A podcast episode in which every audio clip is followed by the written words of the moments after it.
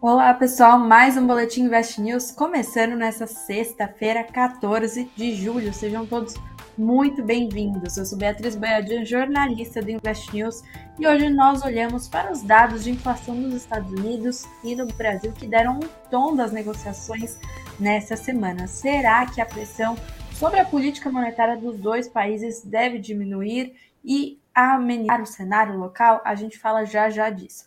Olhamos também para outro tema que ficou no radar dos investidores, que é o marco legal do saneamento.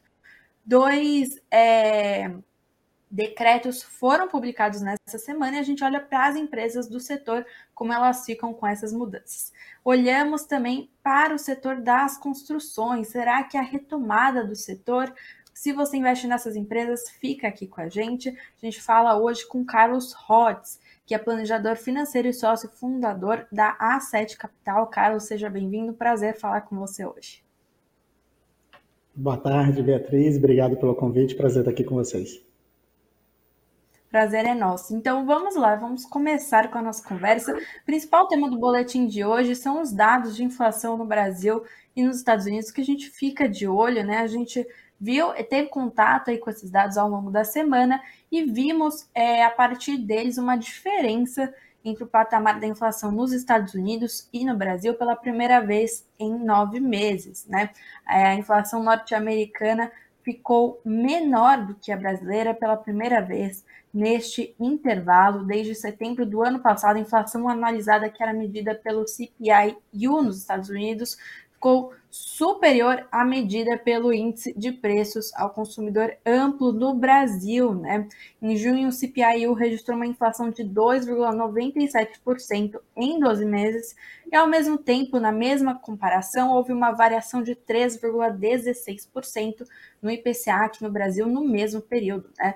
Lembrando que há uma pequena diferença entre como a inflação é medida nos Estados Unidos e no Brasil, aqui, né, no IPCA, por exemplo, é, há inclusão de preços de alimentos e energia que são considerados voláteis nos Estados Unidos. Os dados que foram divulgados nessa semana é, pelos Estados Unidos, para a gente começar a olhar aqui, índice de preço ao consumidor lá norte-americano, o CPI, subiu 0,2% em junho, após uma alta de 0,1% em maio, segundo dados do Departamento de Trabalho norte-americano, e com isso a inflação desacelerou de 4% para 3% no acumulado de 12 meses, menor patamar em dois anos desde março de 2021.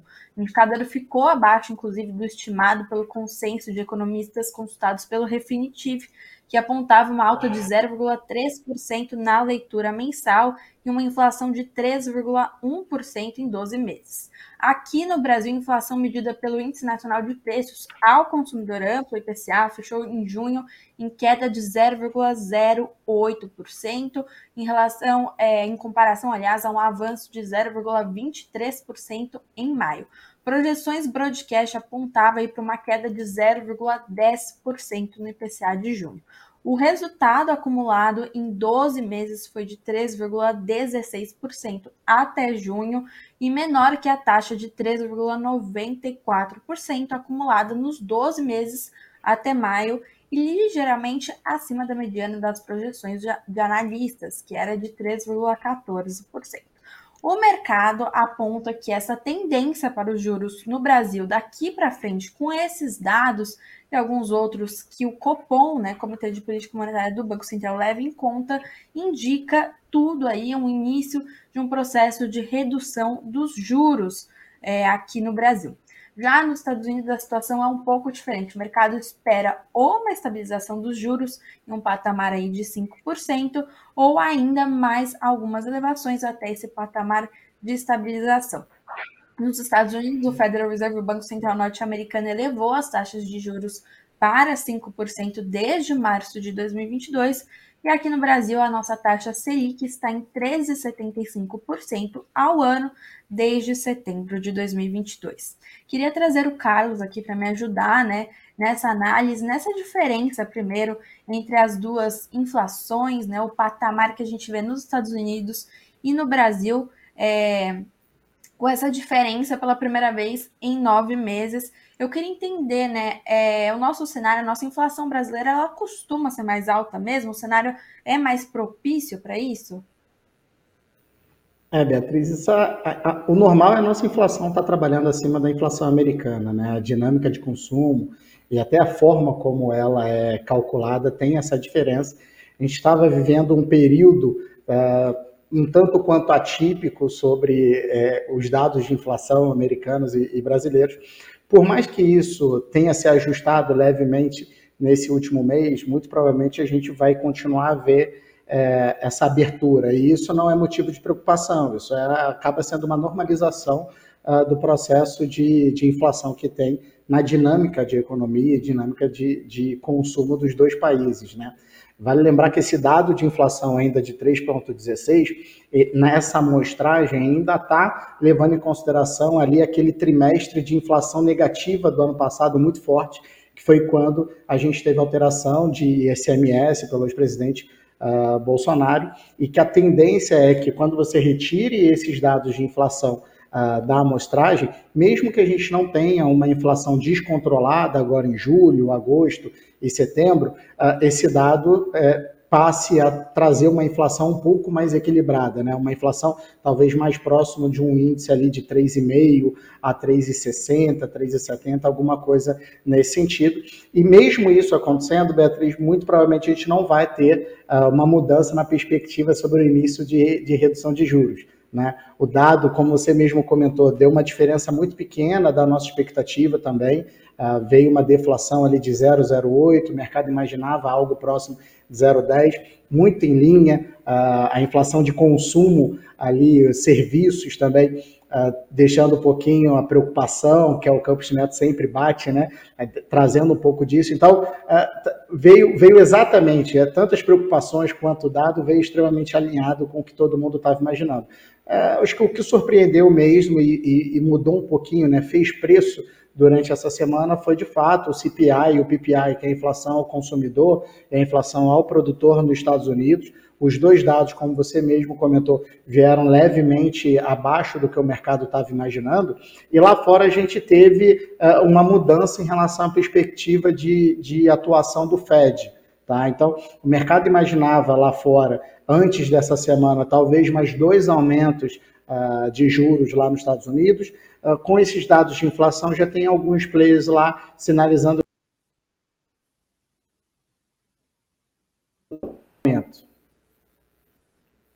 Oi, acho que Oi, tem uma interferência aqui, desculpa. Então, acho que depois desses dados de, de inflação, o mercado ajustou um pouquinho, Beatriz, para, em vez de dois aumentos, um aumento e, e já um, uma sinalização de manutenção pelo Fed. Aqui no Brasil, acho que o dado de inflação ele não, ele não vai, vai ser trigger ali para o Banco Central, não vai mudar o que o mercado desenha para o Copom para as próximas reuniões. A gente está falando de duas economias bem diferentes, né? Mas eu queria entender um pouquinho, assim, dar um passo para trás em relação é, aos esforços para conter esse movimento inflacionário. É, tem uma diferença muito grande na, na, política entre o Banco Central brasileiro e o Banco Central norte-americano? Acho que tem uma, uma, diferença que é primordial, ela é muito importante ser entendida por todo mundo, que é, uh, acho que o, o modus operandi e a grande responsabilidade de cada, de cada instituição, tá? Uh, o Copom aqui no Brasil, ele tem como principal função dele controle de inflação. O Fed nos Estados Unidos, ele além de controle de inflação, é que aqui no Brasil a gente é, tem esse problema de inflação há muito tempo. Então, quando a gente fala de inflação, o, o americano ele não está tão acostumado a discutir esse tema também. Mas lá ele tem ali uma importância da atividade econômica, geração de emprego, que é talvez tão importante ou mais importante do que até o controle inflacionário. Então, o, o Copom aqui no Brasil, muitas das vezes, e aí o, o atual governo tem uh, entrado em rota de colisão com o Campos Neto e até com o Comitê uh, de Política Monetária sobre o, o atual patamar de juros. Uh, a inflação está sendo levada para a meta, não só desse ano, mas para algo próximo à meta também, já em, em 2024. Só que os juros alto e, e, o juro real tão alto como a gente vive aqui no Brasil, né, acima de 10%, é muito ruim para a economia. Então, mas uh, o, o Copom está fazendo o papel dele, ele tem que controlar a inflação e, de fato, ele está jogando com as cartas que ele, que ele tem para o objetivo que ele precisa cumprir. Lá nos Estados Unidos, não. E eu acho que a gente, a gente viveu na, na, nessa última reunião um exemplo muito claro disso. Por quê? O, o Fed vinha aumentando os juros, era consenso do mercado que uh, ainda existia necessidade de novos aumentos. A gente teve uh, um receio de uma recessão muito grande. A gente começou a ter problema em balanço de banco, a gente viu isso acontecer nos Estados Unidos, nos bancos regionais, né, nos bancos que têm talvez uh, menos poder de diversificação dentro da sua carteira de clientes. E o que, que o Fed falou? Opa, esse aumento de juros não está bacana, que eu estou, de fato, tentando controlar a inflação, mas eu tenho uma preocupação muito grande com crédito, eu preciso ter uma preocupação também com a atividade econômica. O que, que ele fez na última reunião? Ele manteve. Então, ele manteve para a economia americana voltar a dar esse respiro, para talvez né, as métricas de crédito, os bancos darem uma respirada e talvez vai voltar, é, muito provavelmente, a reunião no dia 26, uh, ah, volte a ter um, um, leve aumento. Então, essa diferença de atuação do, do, dos bancos centrais é, acabou ficando muito evidente para todo mundo na última atuação do, do Fed nos Estados Unidos, né? Maravilha. E eu queria entender, né, esses dados que talvez diminuam um pouco da pressão sobre o Federal Reserve para elevação de juros, acabam refletindo sobre a nossa política monetária aqui também? Será que tira um pouco, né, desse dessa pressão para ser uma política monetária é, tão contracionista como a gente vem vendo aqui?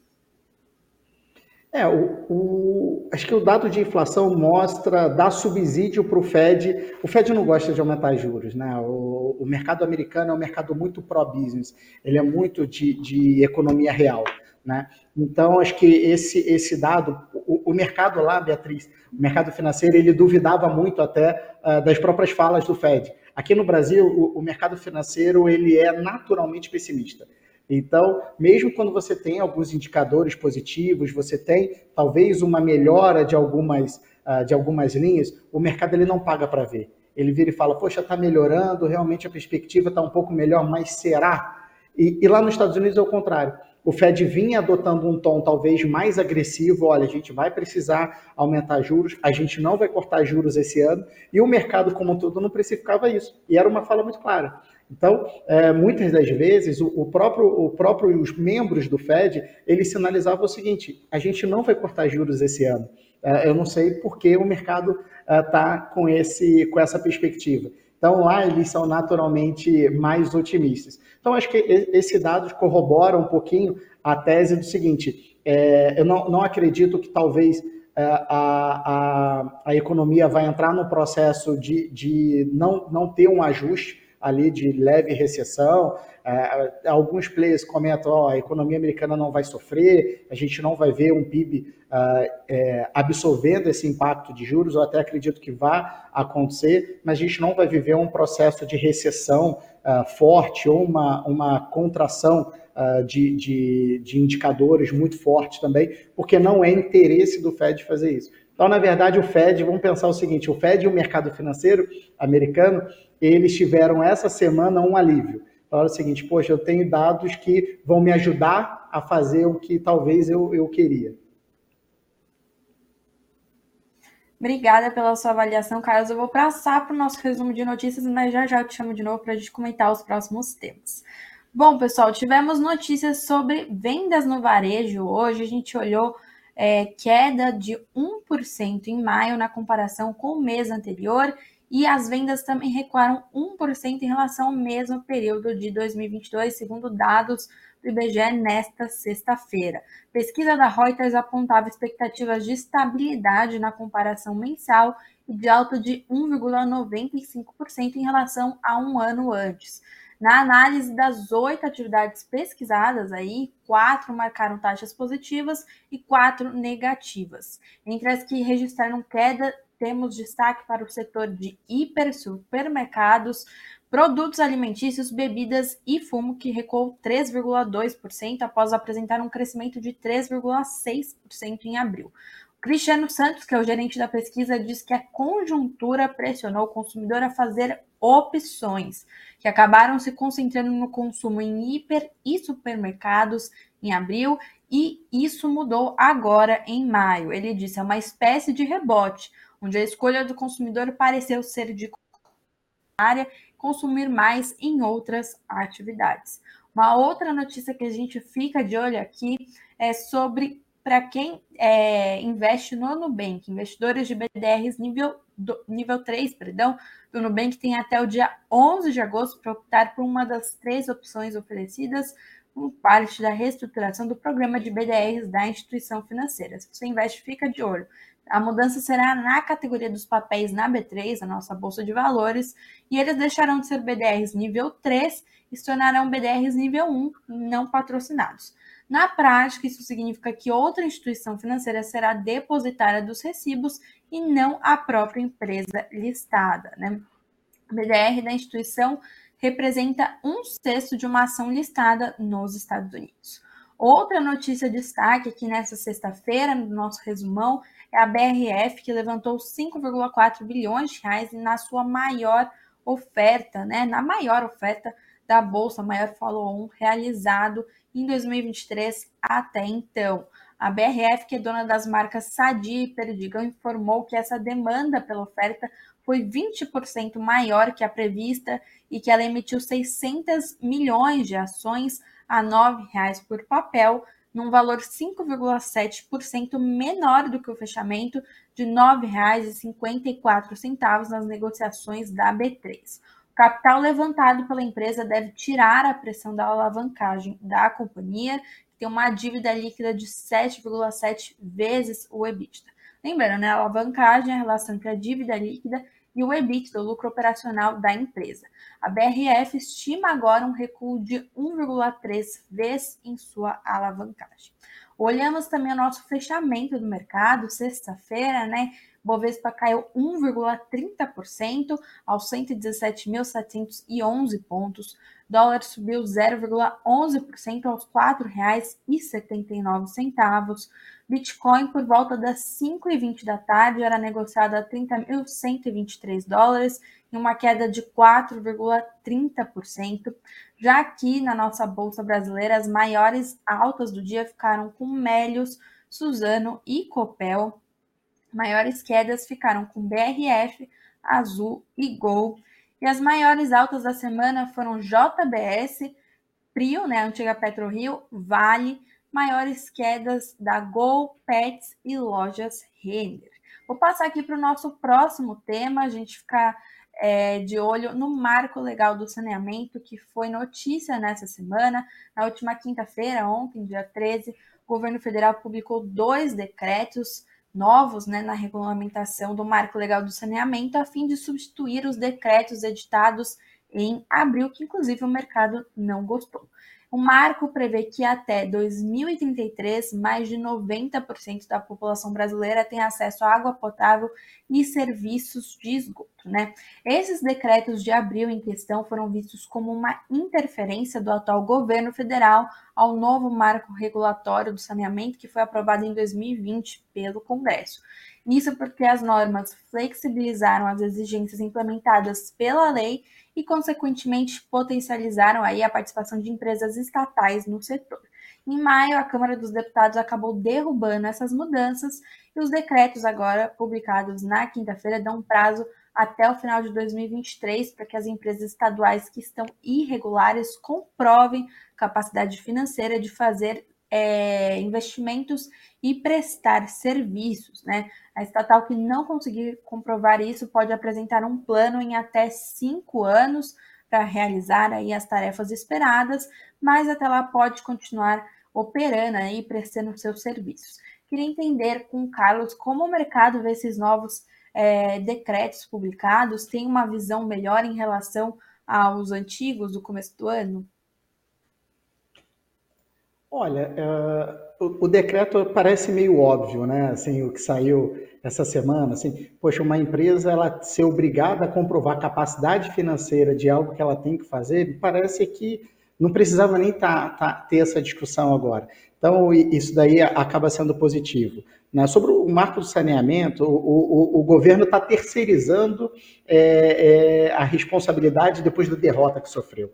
Então, é, o, próprio, o próprio relator ali do, do, do marco, ele hoje está é, é, encarregado de trazer uma proposta para o governo para que você não, para que o governo não sofra uma nova derrota. E são pontos simples. O que você falou de, poxa, levar um saneamento básico, assim como a gente falou que talvez não precisasse ter tanta, é, parece uma questão óbvia, né? Uh, poxa, você precisa levar isso para a população. Então, achei um prazo talvez até de 10 anos é um prazo longo, mas adotando a premissa de que o Brasil tem é, assim, o Brasil é um país quase que continental. Então, é, é, um, é um prazo ali aceitável, mas uh, o, o, que precisa ser derrubado e que o mercado na, na, época não gostou era a questão da capacidade financeira, que é o mínimo, a empresa precisa, de fato, mostrar a necessidade da capacidade financeira, a capacidade financeira dela de fazer os investimentos que ela está se comprometendo a fazer, né, Beatriz? E, e, o fato de você pegar empresas públicas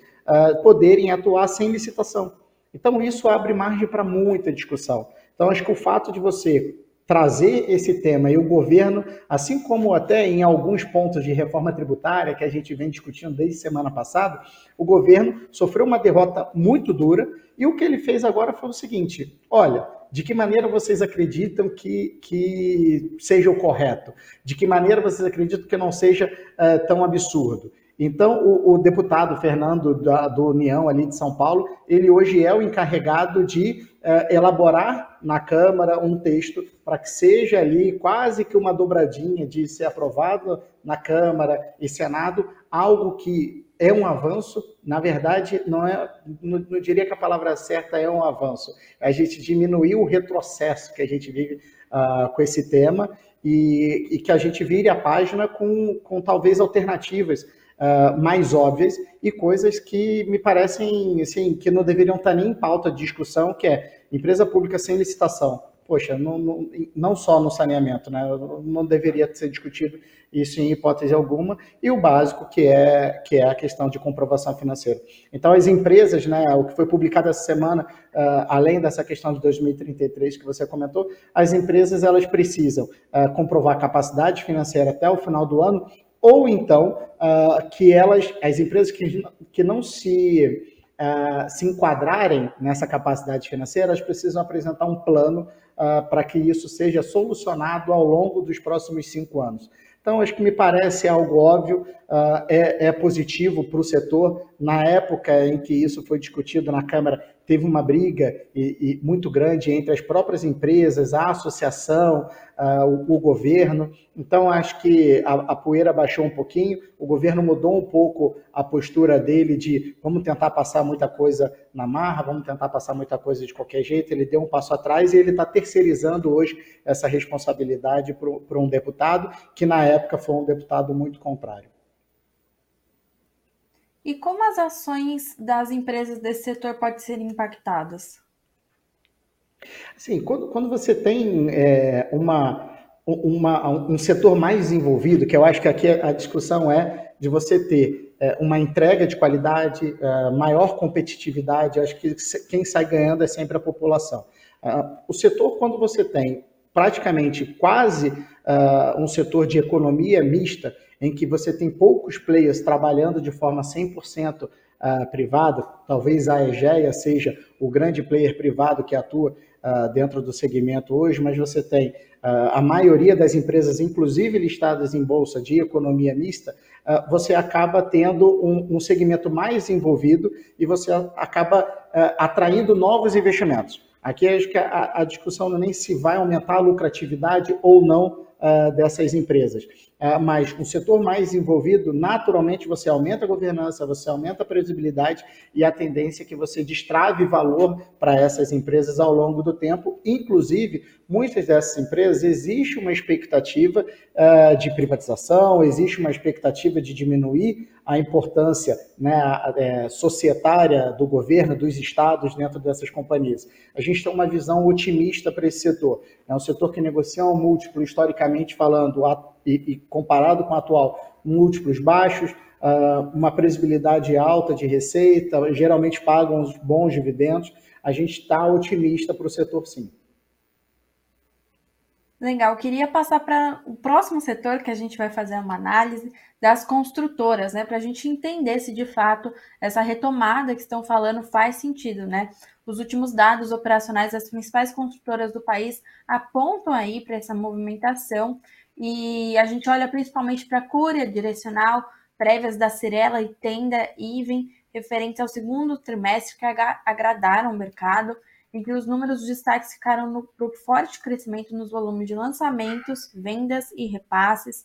Outra empresa que fica bastante no radar do mercado agora é a MRV, que anunciou inclusive né, que precificou sua oferta subsequente de ações, seu follow-on, em R$ 12,80, uma oferta que movimentou um milhão de reais, com emissão de 78,1 milhões de ações ordinárias. A MRV disse que pretende utilizar esses recursos líquidos da oferta para melhorar a estrutura de capital social e, exclusivamente na atividade de incorporação no Brasil.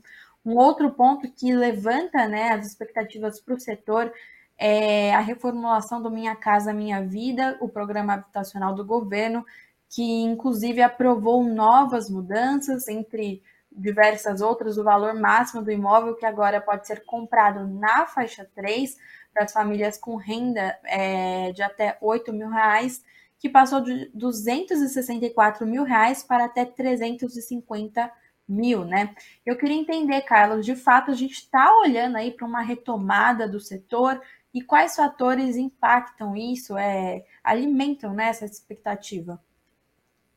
É, o setor de construção é um setor muito sensível à economia, né? Inflação e juros impactam muito o setor de construção e até antes de analisar os estímulos, eu acho que o, o, setor ele fez bem o dever de casa durante esse período, Beatriz. Então, talvez a gente tenha visto o setor de construção civil passar por uma grande crise, que, e aí qual que é a grande crise? O Covid? Talvez um pedaço. Mas a grande crise é você ter um aumento de 700% de juros praticamente. A gente tinha um juros de 2%, a Selic foi para é, 13,75%, ou seja, quase sete vezes uh, esse valor. A gente passou por um processo de eleição no Brasil, uh, um processo de inflação em dois dígitos, o ambiente econômico extremamente desfavorável, crise de crédito. Então, tudo isso daí pega na veia, acho que é a tempestade perfeita para o setor de construção civil. O que, que o setor fez? O setor entrou nessa, nessa crise melhor posicionado. Ele entrou com mais caixa, é, menos alavancagem, como você mesmo explicou. Então, acho que ele fez o papel dele e talvez tenha passado por esse momento uh, da melhor forma desde que a gente talvez acompanhe. Assim, nunca, nunca vi ter passado tão bem, mas isso, lógico, não significa que não sofreu. Sofreu, assim como quase todos os outros, outros setores. Uh, e eu acho que esse bom momento, lógico, a gente pega né, o exemplo que você deu do, da MRV, que é uma empresa muito focada em Minha Casa Minha Vida, altamente beneficiada pelos incentivos do governo. Mas eu acho que o setor como um todo não, não, não olha só para Minha Casa Minha Vida. A gente hoje tem uh, um ambiente econômico e uma perspectiva menos desafiadora e menos fim do mundo quanto a gente tinha no início do ano, e isso é muito positivo.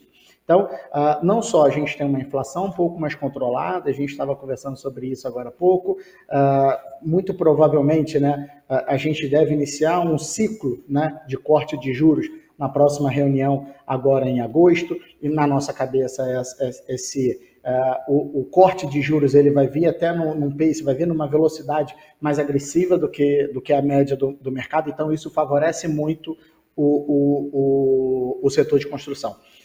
Junto com isso, a gente vê que a crise de crédito que aconteceu nos Estados Unidos e muita gente tinha receio de que isso fosse ser refletida no Brasil, até por conta da situação que aconteceu com as lojas americanas, de uma situação que ainda está obscura em discussão com a Light no Rio de Janeiro, mas o mercado viveu um cenário de crise de crédito muito grande. Então, o que, que acontece? Os bancos eles fecham a torneira.